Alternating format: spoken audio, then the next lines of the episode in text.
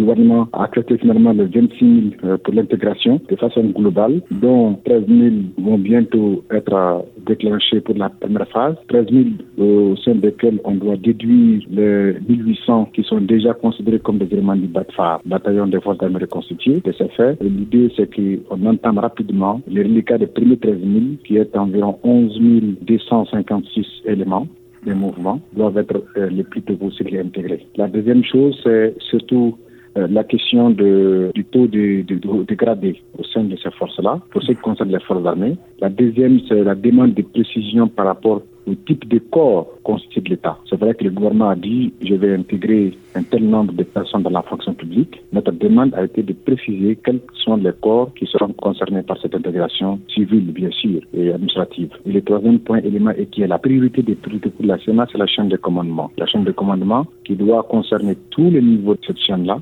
à savoir le niveau stratégique, le niveau opérationnel, le niveau tactique.